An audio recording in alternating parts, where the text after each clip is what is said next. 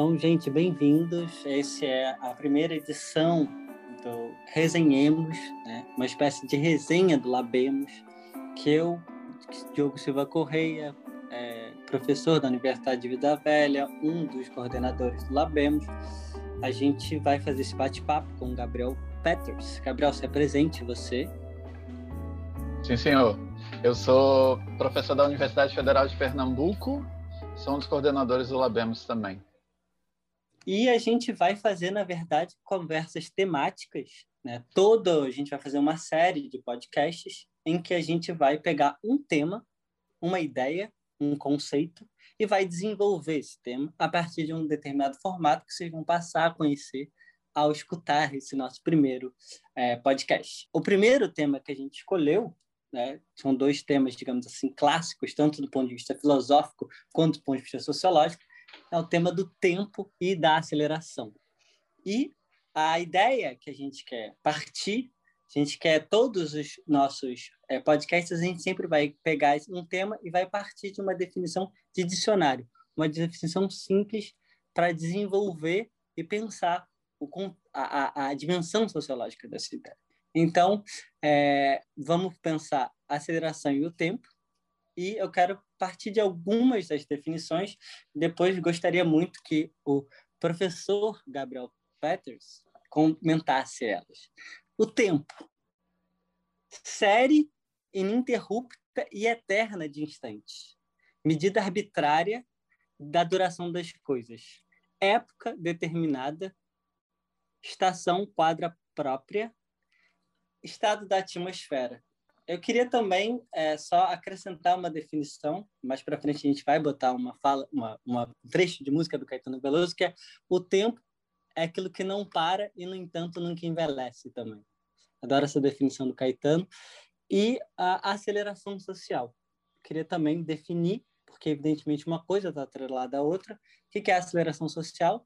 Bom, óbvio, ato ou efeito de acelerar, aumento da velocidade e acelerar é tomar gradualmente mais rapidez, aumentar a velocidade ou a rapidez, apressar, apressurar, diminuir o tempo de espera ou de duração, tornar mais intenso ou mais estimulado.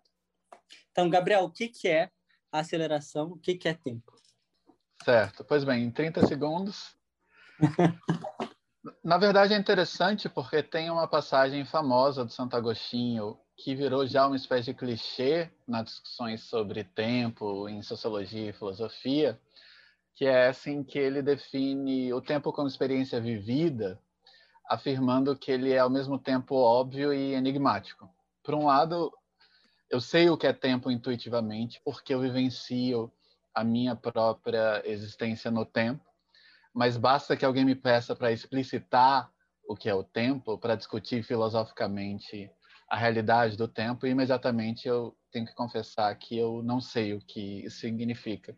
Embora essa passagem tenha se tornado algo próximo a um clichê, isso não significa que ela não seja ainda bastante perceptível, porque muitas vezes o que a gente faz nas ciências humanas não é só apontar para fatores que influenciam a vida das pessoas sem que elas tenham consciência disso, mas tentar explicitar no discurso, colocar em palavras certas vivências que são intuitivamente óbvias, mas que a gente teria muita dificuldade em exprimir discursivamente. A experiência de vivenciar a passagem do tempo, mas também a experiência de se apaixonar ou de achar alguma coisa engraçada. Enfim, sobre esse aspecto, parte do que a gente vai fazer na sociologia é tentar dar inteligibilidade a coisas que a gente conhece, mas teria muita dificuldade em exprimir. Eu acho que o que é interessante para a sociologia é já trabalhar com uma noção de construção social do tempo, embora essa expressão possa gerar muita resistência. Aí, imediatamente a gente vai poder ser acusado de delírio pós-moderno, como se a gente estivesse negando a realidade cosmológica do tempo. É óbvio que o tempo, em um sentido cosmológico, continua a existir como uma propriedade do universo, independentemente da existência ou não de seres humanos. Mas o que essa ideia de uma construção social do tempo faz é apontar o quão profundamente o nosso senso do tempo, mesmo a nossa experiência mais íntima do tempo, é organizada por parâmetros sociais, tá? por referências sociais. E muitas vezes, por mais que a gente fale em convenções culturais sobre temporalidade, por exemplo, os dias da semana, obviamente não existem como propriedades do universo, eles são simplesmente uh, um acordo intersubjetivo estabelecido entre seres humanos. No entanto, falar que os dias da semana são somente convenções sociais é dar a eles uma precariedade ontológica que, na nossa experiência, eles não têm. A gente vivencia os dias da semana e, e outros marcos sociais do tempo como realidades tão naturais e autoevidentes quanto a lei da gravidade. Nesse sentido, por exemplo, eu não tenho só uma consciência intelectual da segunda-feira, eu sinto a segunda-feira de manhã pesar sobre mim com toda a sua força, como se alguém tivesse jogado uma, uma bigorna uh, no meu corpo durante, durante a noite. E acho que o que vale para o tempo nesse sentido social vale também para a aceleração. Ah, esse autor que escreveu um livro inteiramente dedicado à aceleração social na modernidade, sociólogo alemão chamado Hartmut Rosa, ele tende a pensar que uma das principais formas pelas quais a sociedade se impõe aos indivíduos é justamente pela sincronização temporal.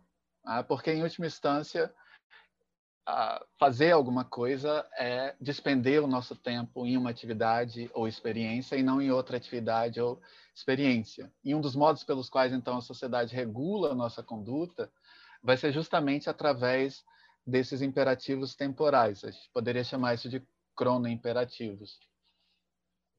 Não, o que eu queria, na verdade, então, é, pelo que você fez uma, uma descrição é, que é basicamente o tempo tem uma dimensão ontológica, ou seja, a, o tempo existe, né? ele é uma propriedade inerente da, de toda qualquer existência, e ao mesmo tempo ele tem uma dimensão histórica, né? ou seja, a, a história só é possível porque há tempo, mas o tempo só se dá num plano de historicidade, esse plano de historicidade é social.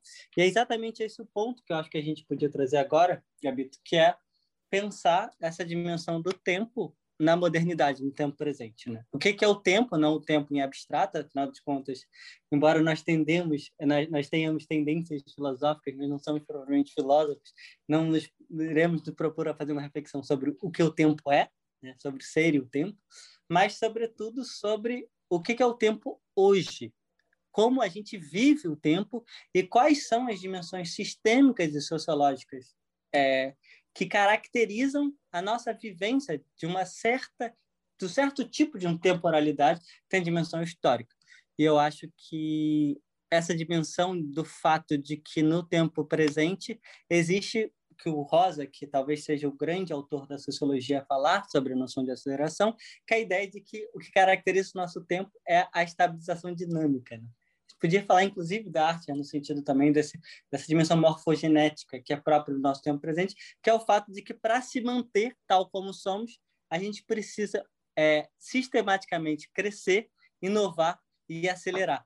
Né? Então, existe uma dependência sistêmica que vai além de uma espécie de organização é, na antropologia. A gente sabe que tem essa dimensão cíclica do tempo como modo de organização social, mas há algo próprio do mundo moderno que faz com que é, são injunções sistêmicas de uma certa temporalidade que nos afeta todos. Né? Eu acho que, e acho que esse é o ponto, talvez, que a gente podia agora desenvolver, essa transição de uma dimensão filosófica do tempo exatamente para a dimensão é, sociológica, mas sociológica relacionada ao tempo presente, ao tempo de agora, o tempo da modernidade.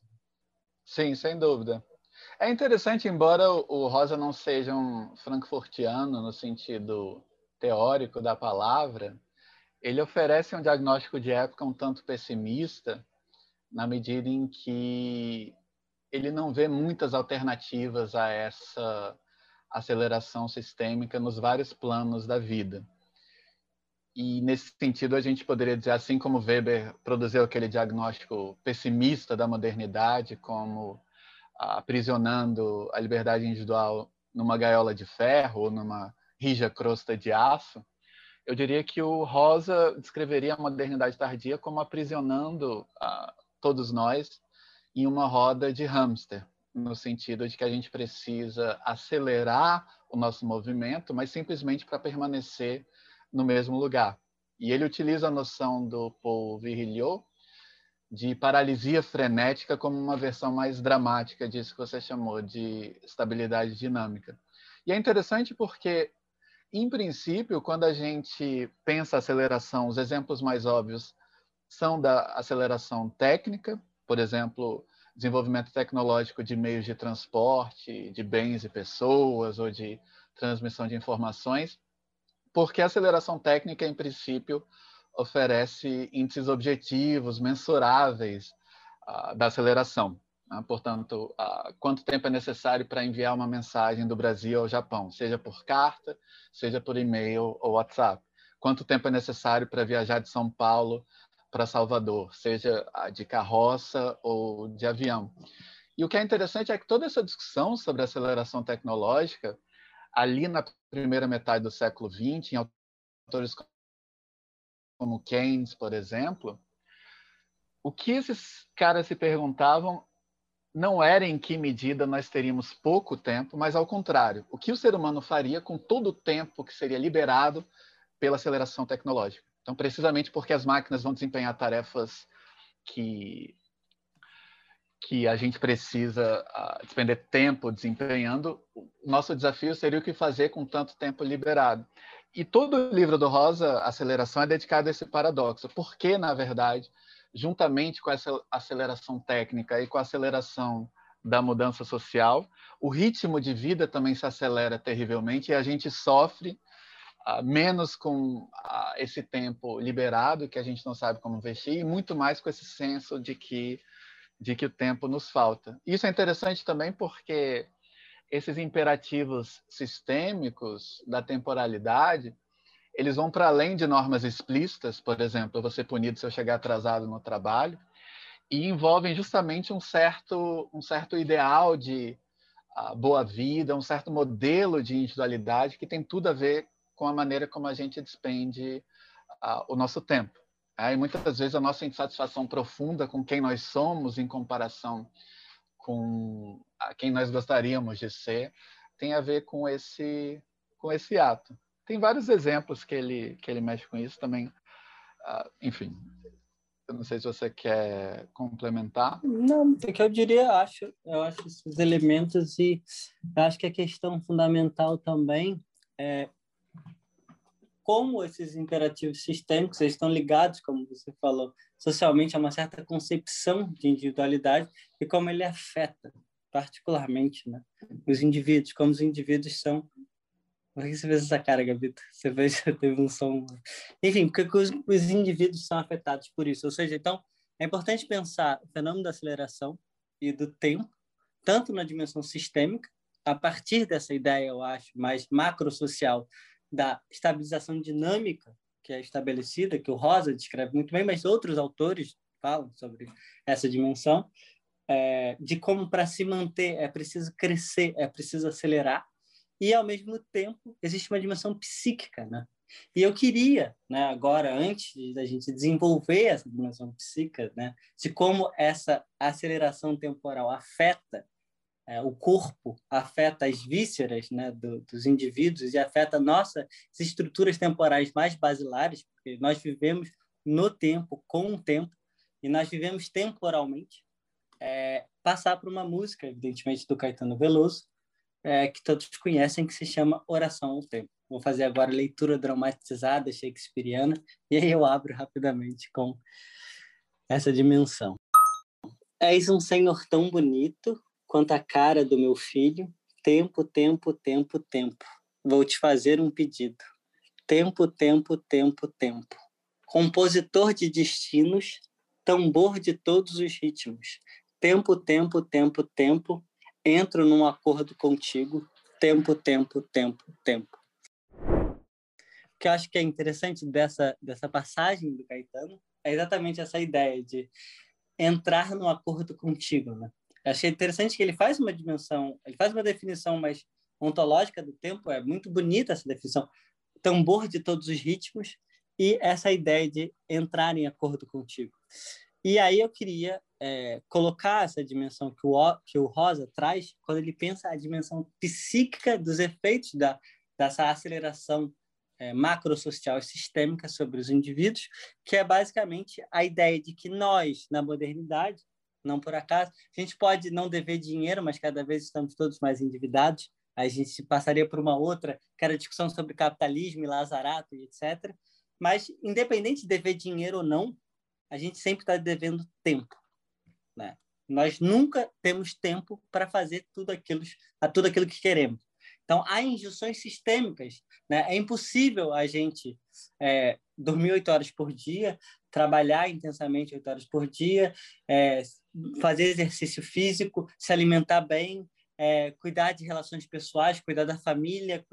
Tem imperativos que tornam absolutamente inviável, por mais que, é, como o Gabriel mencionou, as máquinas tenham nos liberado de certas atividades mais essenciais. Por exemplo, hoje em dia é muito mais rápido você lavar roupa numa máquina de lavar do que lavar a mão. Apesar disso, é o paradoxo é que quanto mais fomos liberados tecnologicamente dessa dimensão mais utilitária com a realidade, menos tempo nós passamos a ter, porque mais obrigados fomos a ter é, que nos ocupar com outras coisas. E é, aí eu acho que tem uma, uma dimensão sobre a qual o Gabriel já refletiu muito, que acho que a gente tem que trabalhar mais agora, é exatamente é, quais são os efeitos psicopatológicos dessa, dessa dimensão sistêmica, que são basicamente ansiedade, pânico e depressão. Eu queria, na verdade, fazer uma dimensão, uma definição interacionista disso. Porque é interessante que eu, que eu acho que o pânico e a ansiedade é uma espécie de inverso simétrico do, do policial ou do, ou do, do bandido. Né? Eu escrevi um artigo sobre assalto que é basicamente o cara que está numa situação extremamente tensa, mas ele tem que manter o corpo íntegro como se tudo tivesse normal. Ele tem que manter a tem a expressão que os próprios policiais utilizam entre si, que é nervos de aço, que a situação do ambiente está extremamente tensa, a atmosfera está pesada e ele tem que se manter apesar disso com o corpo como se tivesse uma situação rotineira e habitual. E me parece que a ansiedade, o pânico, elas se caracterizam exatamente pelo contrário seja, o mundo parece normal, as pessoas estão nas suas atividades cotidianas, imersas em seus afazeres é, pragmáticos, e, no entanto, o nosso corpo se desincroniza. Né? As pessoas olham para o lado, para o outro, as pessoas estão de boa e seu corpo começa a acelerar. Seu batimento cardíaco aumenta, você começa a suar, sem que... e aí é um duplo problema, porque você não tem é, nada no mundo que pragmaticamente justifique aquela sua sensação, e essa ausência de objeto definido começa a gerar hiperflexivamente uma piora, porque você não sabe o que está acontecendo e começa aquilo a acontecer. E eu acho que é possível, esse é o ponto do, do da, da, nossa conversa, fazer uma dimensão, uma, uma, reflexão sistêmica de razões pelas quais, embora no ambiente imediato não aparente porque que as pessoas se tornaram ou têm ansiedade, né, ou, ou sofrem de pânico e depressão, mas é, talvez algumas diretrizes sistêmicas que a gente falou ajudem a gente a pensar sobre essa dimensão da ansiedade. Por que, que se produz? Por que, que o nosso mundo ele é ansiogênico, produz tanta gente ansiosa, tanto pânico e tanta depressão? É interessante. Para além dessa compulsão à adaptação aos ritmos temporais da sociedade, é claro que a gente poderia falar por exemplo, de ideais culturais de uma boa vida ou de uma vida bem vivida, que contribuem também para essa aceleração. Então, por exemplo, um certo modelo de individualidade uh, feliz que vai apontar para a riqueza e variedade de experiências nesse mundo terreno como índice de uma vida bem vivida. E mesmo pessoas que ainda mantêm crenças religiosas, por exemplo, a respeito uh, de uma vida futura, depois da morte do corpo físico, sentem esse imperativo. E uma das consequências disso, na medida em que a gente permanece finito, embora com a vida prolongada, é que a gente necessariamente vai ter de acelerar algumas experiências para ser capaz de inserir outras na nossa vida. Então, no sentido muito básico, se eu quero ter cinco amigos interessantes e diferentes, eu vou necessariamente reduzir o tempo que eu passo com cada um desses amigos individualmente. Se eu quero ler 100 livros bons em vez de somente 50, eu vou ter que desenvolver uma maneira de a leitura acelerada desses diversos livros.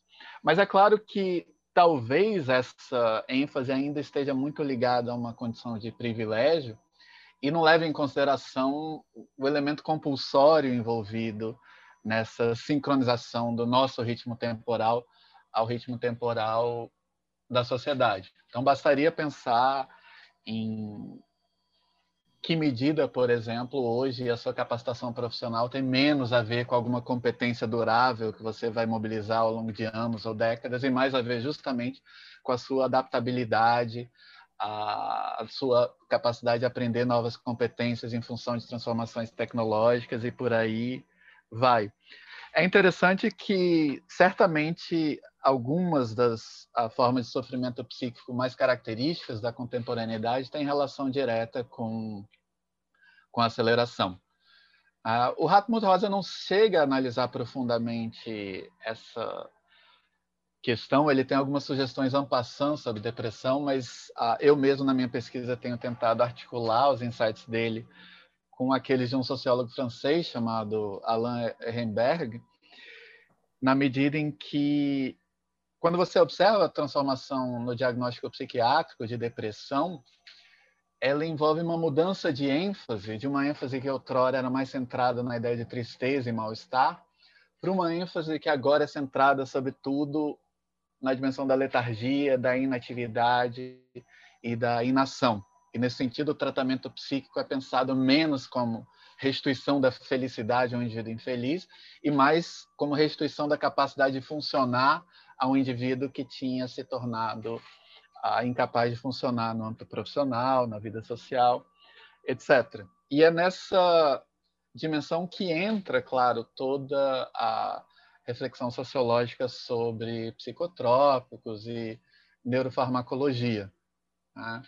Um dos argumentos ah, nesses debates diz respeito à emergência de uma neurofarmacologia cosmética, a expressão do a Peter Kramer, que não se refere a você usar drogas psiquiátricas para ficar mais bonito, mas se refere a essa dissolução da fronteira entre o uso de neurofármacos para combater síndromes, por exemplo, um ansiolítico, no caso grave de transtorno de ansiedade, e o uso de psicofármacos como maneira de otimizar as próprias capacidades. Então, por exemplo, quem toma Ritalina ah, independentemente de um diagnóstico psiquiátrico de transtorno de déficit de atenção, para poder virar à noite escrevendo um paper ou um executivo que toma um ansiolítico para ficar mais calmo diante de uma apresentação.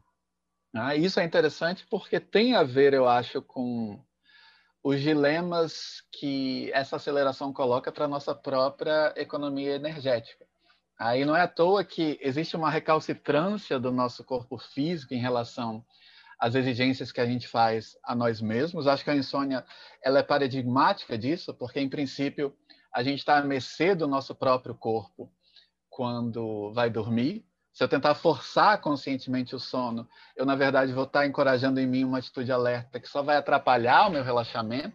Então, quanto mais eu me preocupo com a insônia, mais insônia eu fico. E não surpreende que, no, no caso da insônia, como em outros, um atalho neuroquímico, como, por exemplo, uma pílula que facilite uh, o sono, aparece aí como uma intervenção uh, que a gente realiza sobre nós mesmos para ser capaz de, de responder a esses imperativos. E, como você falou, esses imperativos envolvem trade-offs, né, trocas intertemporais, custo de oportunidade, mas ao mesmo tempo a gente ainda trabalha com um certo modelo de personalidade de Instagram segundo o qual é possível ter tudo. Né? É possível trabalhar intensamente, ter uma família harmônica, ser um excelente pai, manter a forma física com exercícios frequentes, etc, etc.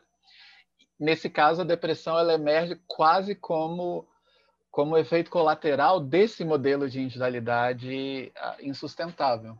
Né? Eu não quero romantizar uma condição que é terrivelmente sofrida, mas ela é também uma espécie de reação a, a quase um modo de dizer não a um modelo de individualidade que, que é insustentável do ponto de vista da nossa ecologia psíquica. Ah, acho que eu já mencionei isso em outras ah, conversas nossas. É como se esse índice de depressão que, que a Organização Mundial de Saúde observa no mundo contemporâneo fosse, fosse um sintoma social, quase um alarme civilizacional, que a gente está encontrando certos limites da nossa ecologia psíquica, assim como o desenvolvimento tecno-industrial está encontrando limites no ecossistema da Terra. Então, enfim, acho que é, é uma oportunidade também para a gente sociologizar um debate sobre formas de sofrimento psíquico que frequentemente são tratadas de modo hiperindividualista na psiquiatria, na psicologia clínica, nos meios de comunicação de massa e assim por diante. Eu, na verdade, eu queria trazer mais, é, Gabito, a discussão para a gente fazer essa reflexão sobre pensar os psicotrópicos a partir da questão da aceleração.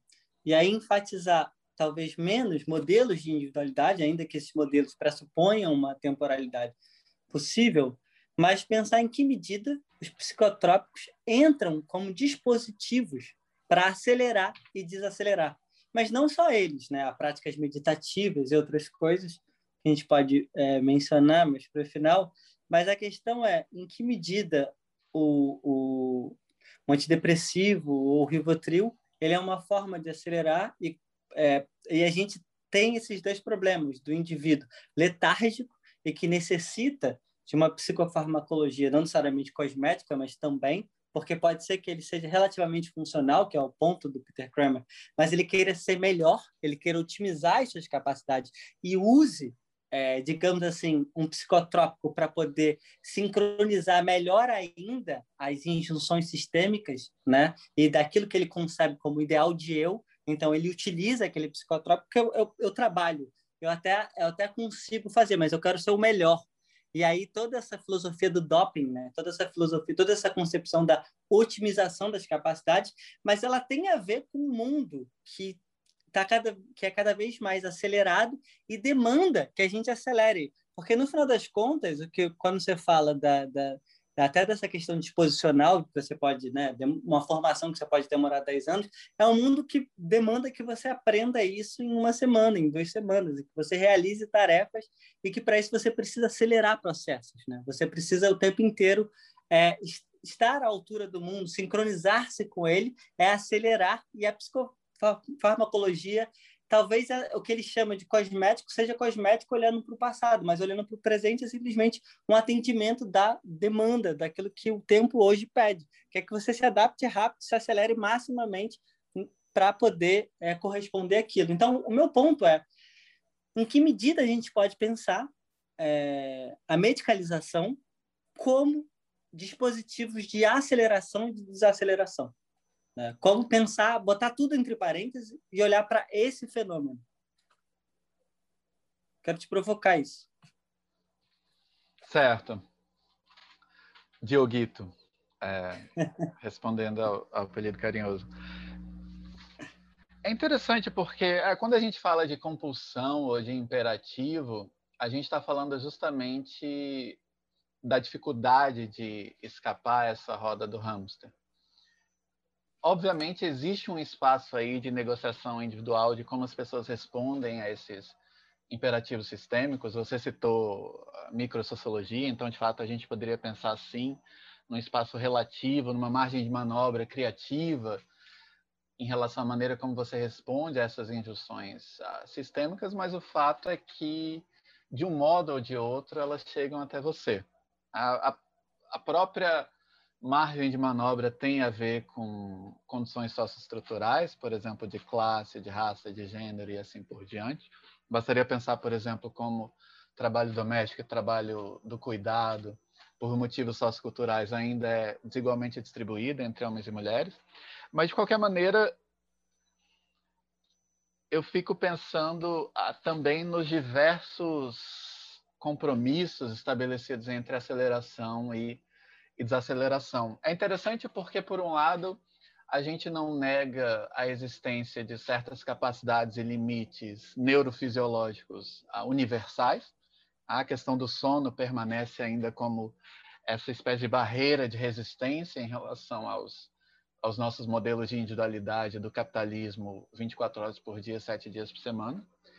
Mas o que os estudos revelam também sobre a experiência da aceleração é que a nossa psique é mais plástica do que parece. É interessante porque quando você observa descrições das primeiras viagens de trem, as pessoas que observavam pela janela a paisagem com o trem em movimento, na verdade sentiram vertigem e enjoo profundo. Tá? E do ponto de vista evolucionário, o cérebro delas não é diferente do nosso cérebro, mas é sintomático que hoje em dia essa experiência de ver a paisagem por uma janela de trem é paradigma, na verdade, de lentidão e não de uma velocidade insuportável. E você poderia encontrar índices similares, por exemplo, na nossa relação com as imagens, na própria velocidade da fala das pessoas, na relação com a música, por exemplo, certas formas de jazz que também eram vistas como freneticamente velozes na primeira metade do século XX, agora são vistas como música relaxante. Eu acho que tem um espaço aí de adaptação e é claro que os psicotrópicos entram como, como parte desses dispositivos de autointervenção que as pessoas que as pessoas têm à disposição. Aí pensando um pouco nessa reflexão sobre o pós-humanismo, com autores como Frederic Vandenberg, etc., a gente poderia pensar também em todo o suporte digital que as pessoas mobilizam também para poderem responder a esses, a esses imperativos. Ah, desde respostas automáticas no e-mail até, quem sabe, possivelmente, tecnologias digitais que vão interagir com o nosso próprio organismo no futuro para tornar as pessoas ainda mais eficazes. Né? O que é crucial para mim é que essa discussão passe a se desenrolar num âmbito sistêmico e, e estrutural. Mas é interessante porque também tem a contraface, né? que eu acho que a gente não mencionou. Quando você estava falando, me veio muito forte somente que é a contraface do processo de aceleração, que são práticas contínuas de desaceleração, por exemplo, slow food. Né? É uma tentativa de você questionar é, certas maneiras né, de, de, de, de, um mundo acelerado e conseguir, digamos assim, fazer um contraponto. O que eu, que eu proponho agora é que a gente passe para leitura de uma passagem do Hartmut Rosa, né, que foi o autor talvez mais citado e certamente é o autor contemporâneo mais clássico que tem uma obra recentemente publicada no português pela Unesp sobre aceleração social. A gente faz essa passagem e para fazer, eu acho que uma reflexão é, e aí mais mais aberta, mais geral sobre é, aceleração em mundo hoje. Como é que a gente pode diagnosticar? Como é que a gente pode pensar, independente do que outros autores disseram, o mundo hoje a partir dessas práticas, desses dispositivos de aceleração e desaceleração. Mas é isso, Gabriel, por favor, faça a leitura da passagem do Hartmut Rosa. Há uma diferença entre nadar deliberadamente rumo a um ponto no oceano e flutuar harmonicamente com os movimentos imprevisíveis das próprias ondas. Essa forma de se deixar levar não deve ser confundida com o estilo de vida de passividade. A identidade situacional pode enfrentar ativamente grandes dificuldades contextuais para atingir seus objetivos e ou concretizar suas pretensões sociais. Porém, ela renuncia a compromissos com objetivos de vida de longo prazo que ultrapassem o contexto dado. A vida como um todo perde sua direção no decorrer biográfico, não podendo mais ser compreendida como um movimento direcionado, nem reconstruída narrativamente no sentido de uma história de progresso e desenvolvimento. A vida não se move em direção a lugar nenhum, ela anda em alta velocidade de transformação sem sair do lugar. A metáfora da paralisia frenética parece duplamente adequada para descrever a experiência temporal vinculada à forma de identidade situacional da modernidade tardia. O tempo acelera porque os índices de mudança aumentam e porque a descontextualização das vivências e ações fazem tendencialmente com que os rastros de lembrança se apaguem.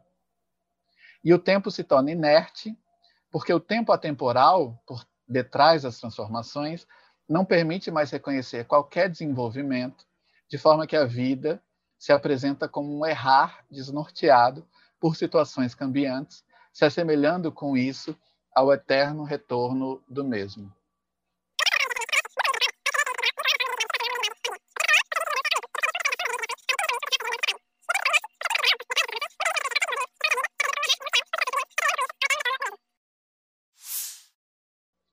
Nossa que, que, que, que, que descrição mais, mais, mais pessimista, na verdade. Né? Sim. É, no fundo é. ele está... A ideia é que essa aceleração da mudança social é tamanha que, por um lado, o passado perde muito rapidamente a sua relevância como ferramenta de orientação para o presente, e, na verdade, na medida em que as circunstâncias externas da vida do indivíduo se transformam rapidamente também, ele perde um pouco desses suportes da memória. Então, por exemplo, na medida em que as pessoas ah, trabalham com objetos mais descartáveis e mudam de casa mais frequentemente, esses suportes materiais prussianos da memória vão desaparecendo, isso significa que a capacidade que ela tem de narrar o seu passado vai se enfraquecendo também. E, por outro lado, na medida em que o futuro se torna incerto, os indivíduos vão ganhando a consciência de que as orientações e capacidades que eles possuem no presente podem se tornar rapidamente obsoletas no futuro. Então é um paradoxo porque é um presente dinâmico, frenético, que se transforma o tempo todo, mas é um presente do qual a gente nunca sai.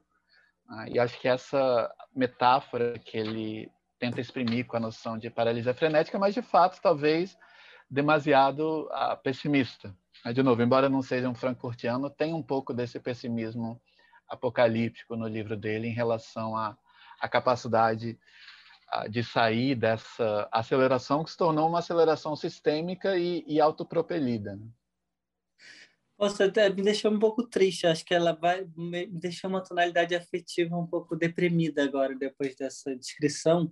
Mas eu acho que a gente podia, na verdade, é, a partir dela, falar sobre duas coisas. Que acho que a primeira você já mencionou, que é sobre a questão do presentismo e do imediatismo, né? Esse encurtamento, essa, esse desfazimento, essa superficialização da memória do passado e essa incerteza do, do futuro faz com que, de algum modo, a experiência se clausure dentro do presente. porque E é paradoxal, porque aí é uma... De um lado, tem toda essa ideia né, positiva de viver o tempo presente, mas aí, nesse caso, é exatamente o contrário. É uma vida esvaziada que é quase que obrigada a, a, só ter uma temporalidade única, que é o próprio presente, porque o futuro é incerto, o passado é raso, cada vez mais diluído.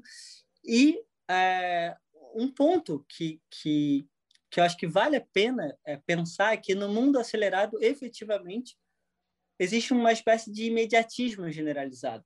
Isso pode ser visto em vários setores da vida social, desde o coachismo, né, que é a técnica genial que vai mudar a sua vida, a partir de três dias de intenso treinamento, até a própria religiosidade, né? Porque ela está muito menos pautada numa. E aí, quem estuda, eu estudei pouco pentecostalismo, por exemplo, está muito menos pautada nessa dimensão normativa e formativa, né? De, de normatizante, de formar indivíduos, e muito mais nessas promessas imediatas da salvação do aqui e agora.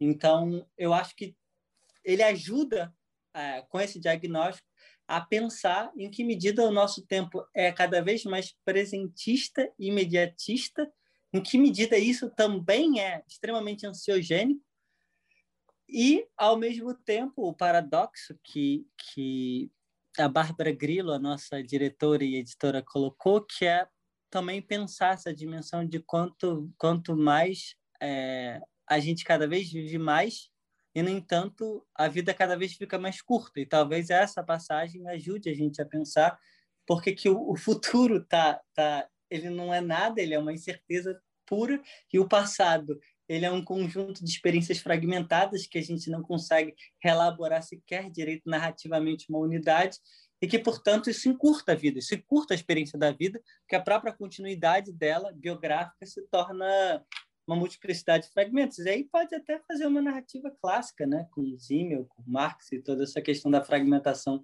do indivíduo da modernidade pelo viés da questão da aceleração. Mas eu estou triste agora. Mas fala, Gabriel, eu estou triste. Não... Isso me deixa meio deprimida essa passagem. Porque eu acho real. Eu acho que ela. E é interessante, porque só um ponto aí, pra... só para continuar, só para fazer uma menção, um breve parênteses do Rosa o livro dele seguinte é o livro sobre ressonância. E exatamente é, e tem tudo a relação, porque no mundo acelerado a gente perde a relação ressonante com o mundo. Né? Eu gosto dessa metáfora que ele utiliza de cordas que vibram. Eu sinto o mundo vibrar em mim, eu sinto, eu me sinto vibrar no mundo, eu me sinto parte do mundo. Tem a frase bonita do Bourdieu, do Meditações Pascalianas, que é eu compreendo o mundo que me compreende.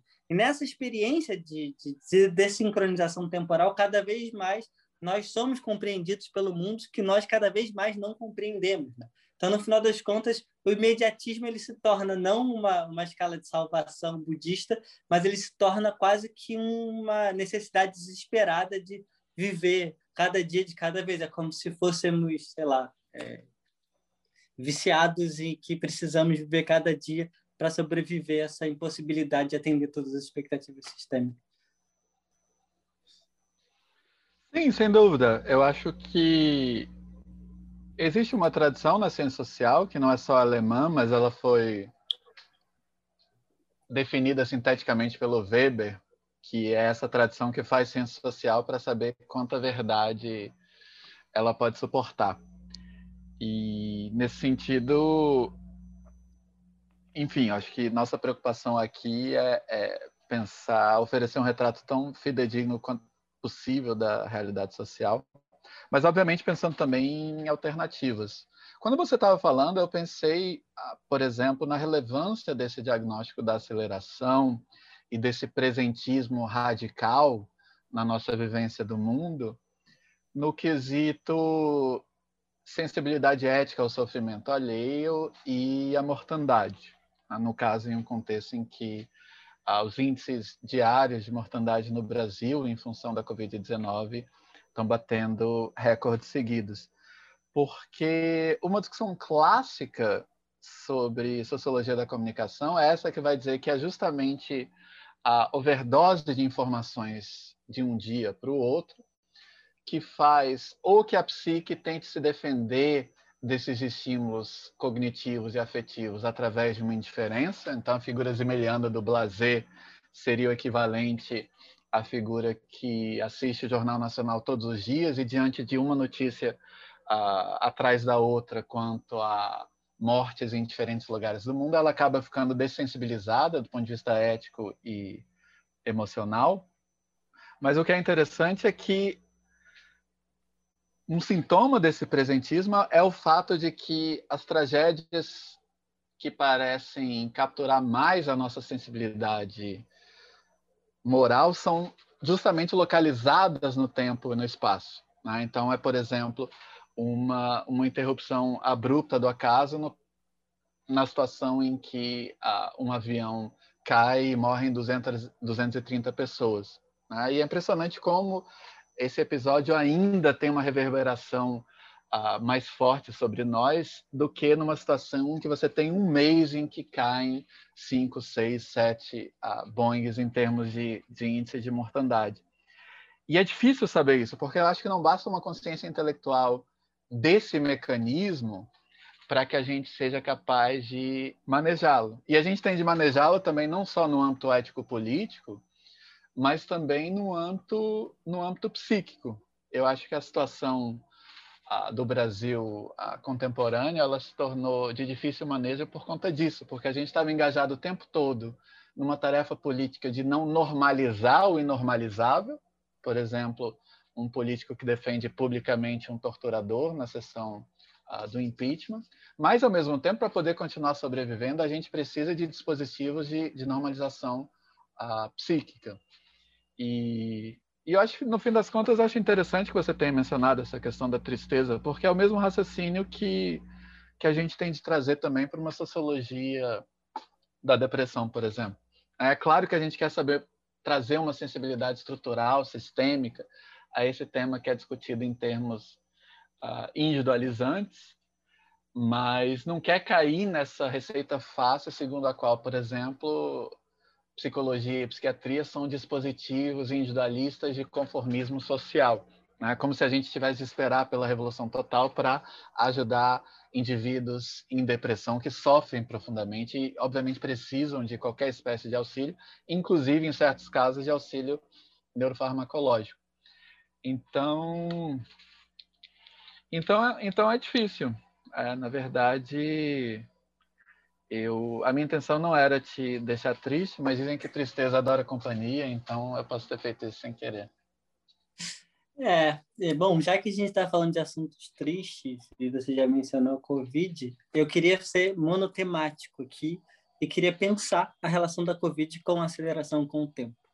Então, acho que, primeiro de tudo, né, uma questão que a gente já tinha é, discutido de forma prévia, a, o que, que é uma doença, o que, que é a Covid, se não uma aceleradora da finitude, né, da morte. Ela antecipa. O problema da, da, da, da Covid, evidentemente, é que as pessoas morrem, mas é porque as pessoas morrem antes, em função dela. Mas morrem antes do, do que deveriam. Então, obviamente que ela é, ela é um problema, assim, do ponto de vista é, técnico, digamos assim, porque ela é uma aceleradora da finitude. Né? Segundo ponto, que eu acho que é importante também, é que o fato, embora exista esse elemento que você mencionou, é, quase que semelhando de você, é, da gente como uma espécie de acinzentamento da psique para não é, sucumbir a esse excesso estimulatório de uma quantidade de mortes absurdas. É impossível a gente viver 3 mil, 4 mil mortes. Não tem como, é, é, psiquicamente, emocionalmente, a gente se sensibilizar com essa quantidade de mortes.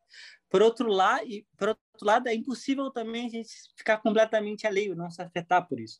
Então, a Covid também, eu acho que ela gera especulativamente essa sensação de finitude. Tem tanta gente morrendo antes do que deveria em função dessa doença, significa que eu posso morrer também. Então, eu sinto na carne, de forma na, na, na, no plano visceral da carne e osso, essa possibilidade de uma morte que eu não sentiria se não houvesse essa doença, que é uma espécie de dispositivo de aceleração da, da, da finitude. E a, o ponto que eu acho que a gente também tem que pensar é a, no final das contas, a Covid ela acelera ou desacelera a vida. Essa, aliás, eu recomendo que proximamente vai sair na revista Civitas um dossiê que eu organizei com, com o Gabriel sobre sociologia existencial, onde a gente fez uma entrevista com Hartmut Rosa, e a primeira pergunta era exatamente essa. A, a Covid-19, ela acelera ou ela desacelera? Né? E, é um, é um, evidentemente, eu acho que os dois, né? ela desacelerou certos aspectos da nossa rotina, na medida em que coisas que a gente fazia, a gente teve que deixar de fazer e reelaborar uma certa é, é, destemporalizar nossa experiência cotidiana, rotineira e habitual, em grande parte, sobretudo no início, né? E ela acelerou, porque paradoxalmente a gente achou que ficando em casa a gente trabalharia menos, por exemplo, muito pelo contrário, que a gente viu em grande parte, né? viu nos colegas da nossa própria experiência vivida, é uma espécie de invasão né, do ambiente cotidiano do trabalho, onde cada vez mais a gente está sendo é, é, interpelado por lives, por novas atividades, e que às vezes o espaço doméstico, que era aquele espaço onde a gente tinha como colocar entre parênteses questões relacionadas à academia, agora, muito pelo contrário, se misturaram. Então, é, na verdade, ela foi um dispositivo de desaceleração e aceleração ao mesmo tempo. Mas eu acho que é uma questão é, importante pensar é, o que, que é, na verdade, a experiência da Covid do ponto de vista dessa noção de aceleração, ou dessa é, dimensão temporal. Sem dúvida. É, eu acho que vale mencionar que o dossiê foi co-organizado também pela professora ah. Mira Cristina Marcelo Rabelo, da UFBA, que tem lá um artigo sobre modalidades do existir junto, pluralismo ontológico, é um veio teórico que o Diogo explora muito no blog do Labemos, ele é obviamente relevante para a discussão sobre a pandemia. Ah, na verdade, a gente publicou aquele texto sobre a relevância do pensamento do Ulrich Beck, aquilo que o Beck chamava de fim da natureza, já nos anos de 1990, e se referia não ao desaparecimento da mata, mas a impossibilidade de você pensar o destino do ecossistema uh, natural de maneira dissociada do destino uh, da civilização humana. É um, um, precursor daquilo que depois foi ser chamado de antropoceno. Então, explicar, por exemplo, o surgimento de variantes mais letais ou mais transmissíveis do coronavírus é uma tarefa inseparavelmente naturalista e sociológica. Né? Na verdade, não dá mais para pensar uma concepção de natureza sem levar em consideração a socialidade, não dá mais para pensar o social sem levar em consideração relações entre humanos e não humanos. Acho que esse é o primeiro ponto relevante. Em relação ao que você mencionou, certamente a noção de paralisia frenética ela pode ser desdobrada em toda uma série de ambivalências de um mundo acelerado. Um exemplo prosaico que o Rosa dá no livro, acho que ele toma o exemplo do Paul Virilio também, é o da situação de imobilidade no viajar de avião. É o paradoxo em que, justamente no momento em que a gente está atravessando o, o, ar a 800 km por hora, é o momento em que a gente está condenado à, à imobilidade é obrigado a encontrar uma distração, uma ocupação e assim por diante.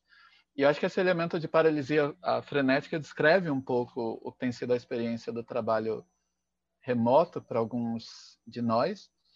Eu acho muitas vezes, por exemplo, a nossa a relação da nossa psique com o trabalho e o repouso tem uma conexão com o ambiente físico em que a gente está imerso. Então, esse ritual de transição do espaço doméstico para o espaço do trabalho, ele cumpria uma função psicológica importante, né, porque ele ativa essa disposição para o trabalho quando a gente faz o deslocamento da casa e ativa a disposição para o repouso quando a gente volta para casa. E sem esse mecanismo, uh, se torna, uh, por um lado, mais desafiador você mobilizar a motivação para o trabalho, assim como mais desafiador você uh, desligar justamente porque do ponto de vista visceral, corpóreo, do ponto de vista das suas ressonâncias corpóreo-afetivas, você não tem mais um senso distinto do que é o espaço de trabalho e do que é o espaço de lazer. É óbvio que algumas pessoas podem trabalhar em escritório, mas isso já envolve um privilégio de classe que bilhões de indivíduos não, não têm quando se trata de, de manejar trabalho e repouso no mesmo local que é o espaço doméstico. E isso é interessante para mim, porque eu me vi tendo, por exemplo, de ritualizar certas passagens do, do trabalho para o repouso, do repouso para o trabalho. Então, por exemplo, mesmo que uh, eu não possa ir para outro lugar, eu vou colocar uma calça, e até tênis ou perfume para dar uma aula justamente para tentar digamos, meu. ambientar o meu corpo a esse a essa nova atmosfera de, de prática e de experiência. E, e eu confesso que, que, na verdade, tem funcionado. É estranho, né? Porque eu não sei exatamente porque eu falei isso. Não sei se você mencionou o problema do coachismo e acho que eu já entrei numa, numa de coach agora. Mas eu, eu recomendo, Gabi, que você, inclusive, diga para as pessoas qual é o perfume, porque certamente tem perfume mais ou menos ajustado. Pode ter um perfume para o repouso um perfume para o trabalho também. Você pode estratificar isso também. É, mas eu acho assim, então é, a gente podia tentar fazer uma mensagem otimista para fazer uma conclusão e um convite, eu acho. Eu acho que o que toda essa discussão, se você vai concordar comigo, é, nos convida a pensar, é, e eu acho que, que é uma das tarefas. Assim, é impossível pensar o mundo a partir de todas as questões que ele manifesta para a gente. Então, eu sou muito favorável a depurar uma questão e pensá-la bem. E é a partir dessa capacidade de conseguir encontrar linhas diretrizes é que a gente consegue formar uma boa imagem né? é, do tempo presente que se aproxima de um horizonte de totalização, não como algo realizável, mas como ideal regulativo. E o ponto, talvez, seja o que, que nos convida, eu acho, essa discussão é pensar o mundo, né? depurar o mundo. Uma das formas de entender o nosso mundo, de olhar para ele, de produzir inteligibilidade, torná-lo mais inteligível, é pensá-lo a partir dessa relação entre práticas de aceleração e práticas de desaceleração. É um mundo que Talvez uma coisa que a gente não tenha trabalhado suficientemente em um outro podcast, quando a gente pensar uma questão lateral a essa, a gente possa trazer, porque é muito importante é, as práticas de desaceleração, né? Exatamente como você estava mencionando, de a pessoa que vai para casa e que é, é, o ambiente doméstico seria esse ambiente é, de, de, onde eu poderia me desacelerar. Então é importante eu chegar do trabalho super agitado e meditar, por exemplo, ou tomar algum remédio, ou tomar um que for, seja um chá de camomila. Mas o tempo inteiro, eu acho que o mundo social e as pessoas no mundo contemporâneo estão entre essas atividades acelerantes, aceleradoras e desaceleradoras. Eu acho que é uma das formas de compreender nessa dialética da aceleração, da desaceleração. E a gente, inclusive, está sendo acelerado agora a terminar o podcast. Então, é porque ele é finito. Então, eu queria que você, Gabi, concluísse se isso é uma das formas. E a outra questão, bom, não vou a outra questão seria pensar se as práticas de desaceleração que existem, né, seja o slow food, ou seja a meditação, ou seja a psicofarmacologia cosmética, são é, é, é, é formas de lidar com o limite biológico nosso, ou seja, porque da mesma forma que isso é legal, acho que a gente podia também é, deixar como um dos campos é a relação disso com o doping, com a filosofia do doping, ou seja, um atleta olímpico ele está sempre buscando é, e cada vez mais diferenças mínimas se tornam diferenças máximas. Sim, a gente sabe que é impossível fazer 100 metros, sei lá, em 5 segundos, mas até que milésimo é possível baixar, isso a gente não sabe. E é nessa luta do infinitesimal que se torna a grande questão. E o ponto é, talvez, do mundo contemporâneo seja usar práticas de desaceleração para estender maximamente ou para levar até o limite, né? A, a, a, fronteira do limite biológico de quanto cada um de nós pode acelerar. Eu acho que talvez é, a meditação seja não para porque ela é uma forma de boa vida, mas para corresponder à injunção da boa vida do mundo acelerante, acelerador, ansiogênico, etc. É bom, não é um diagnóstico, é, é, é, enfim, é um diagnóstico super pessimista, mas enfim, o mundo não está fácil. Não consigo fazer um diagnóstico pessimista, é, otimista hoje, na verdade. Eu acho que o compromisso em relação a essa questão é ser capaz de transitar do âmbito individual, em que normalmente ela é discutida. Então, no fim das contas, por exemplo, essa literatura gerencial, de autoajuda e de coach vai tomar aceleração como um dado sistêmico e vai oferecer estratégias pelas quais você pode responder a ela. O que a gente faz muitas vezes nas ciências sociais, então, é reintroduzir uma dimensão estrutural e sistêmica, o que significa politizar questões como depressão e proliferação de distúrbios psíquicos no mundo contemporâneo, mas a gente não precisa fazer uma troca total, digamos, do âmbito individual para o âmbito sistêmico, o que é muitas vezes o que a gente encontra numa literatura sociológica sobre a depressão. Ah, existe um, uma dose significativa de verdade, por exemplo, na ideia de que no momento em que o, o, capitalismo neoliberal tardio exige mais e mais dos indivíduos, a neurofarmacologia cosmética vem auxiliar, justamente porque a psiquiatria infla o diagnóstico de depressão de tal maneira a incluir nele condições psíquicas que outrora eram tidas por normais. É o que seria o movimento da psiquiatria em relação a outras dimensões e experiências psíquicas, não só em relação à tristeza ou à preguiça, mas também ao luto, à distração, no caso do TDAH e assim por diante. E isso é parte da verdade, mas mas é muito importante que a gente seja capaz de discutir essa questão do sofrimento psíquico sem perder o laço com essa dimensão experiencial. No fim das contas, a gente está enfrentando isso também. Os próprios cientistas sociais que buscam interpretar essas tendências estruturais também as enfrentam na vida cotidiana e eu penso que manter esse laço é, é importante.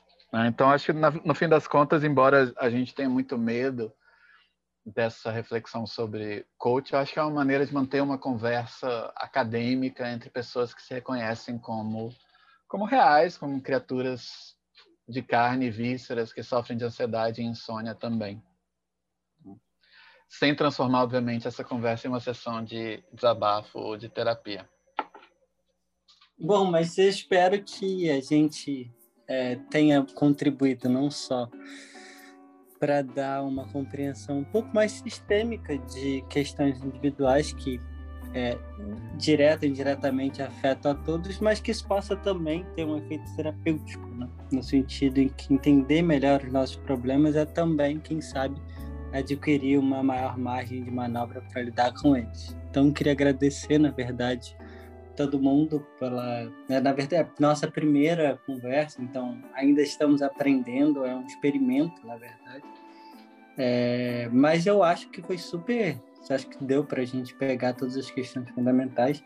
Quero agradecer a Bárbara Grilo pela, pela direção e por todo é, ajuda, suporte, sem qual evidentemente isso não seria possível. E eu tenho certeza que e voltaremos com mais temas, com mais discussões e, e, questões. E só tenho a agradecer e também agradeço ao Gabito, Gabriel Peters, pela parceria. E acho que a gente vai fazer um trabalho interessante, acho que a gente vai fazer boas contribuições, as reflexões sobre o nosso tempo presente.